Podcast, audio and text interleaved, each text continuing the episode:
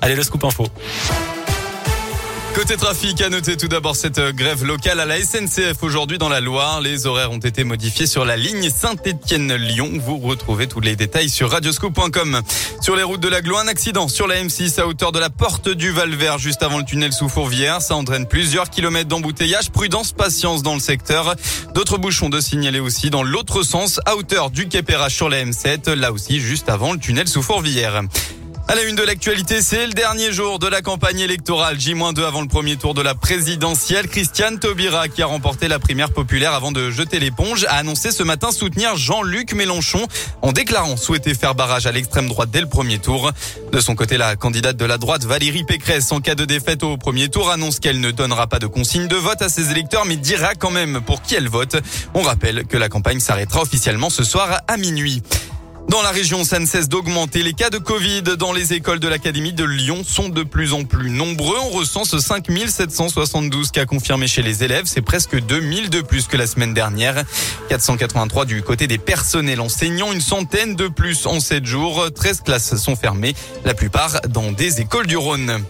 Dans l'actu aussi, les prix alimentaires n'ont jamais été aussi élevés dans le monde. C'est ce que dit ce matin l'Organisation des Nations Unies pour l'alimentation et l'agriculture. En cause, évidemment, la guerre en Ukraine avec les secteurs des céréales et des huiles végétales particulièrement impactés.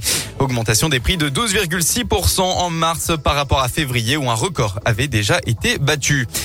À l'étranger d'ailleurs, nouveau bombardement meurtrier à l'est de l'Ukraine. La gare de Kramatorsk, utilisée par la population pour fuir vers l'Ukraine, euh, vers l'ouest, pardon, a été bombardée ce matin. Au moins 30 morts et une centaine de blessés selon un premier bilan. Confirmation donc du nouvel objectif de la Russie, l'invasion du Donbass d'ici le 9 mai, annoncé Emmanuel Macron le jour de l'anniversaire de la victoire sur l'Allemagne nazie en 1945.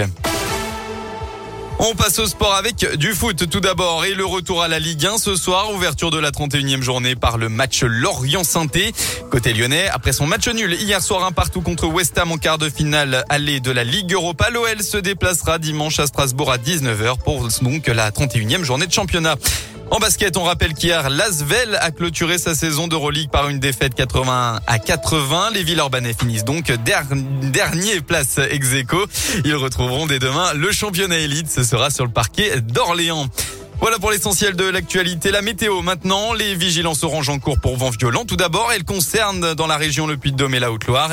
La tempête Diego va donc toucher la région. Des fortes rafales de vent sont attendues entre 50 et 75 km heure dans le Rhône. Côté ciel, le temps va alterner entre nuages et éclaircies cet après-midi avec quelques averses localisées. Et puis côté Mercure, vous aurez au maximum de votre journée entre 13 et 17 degrés.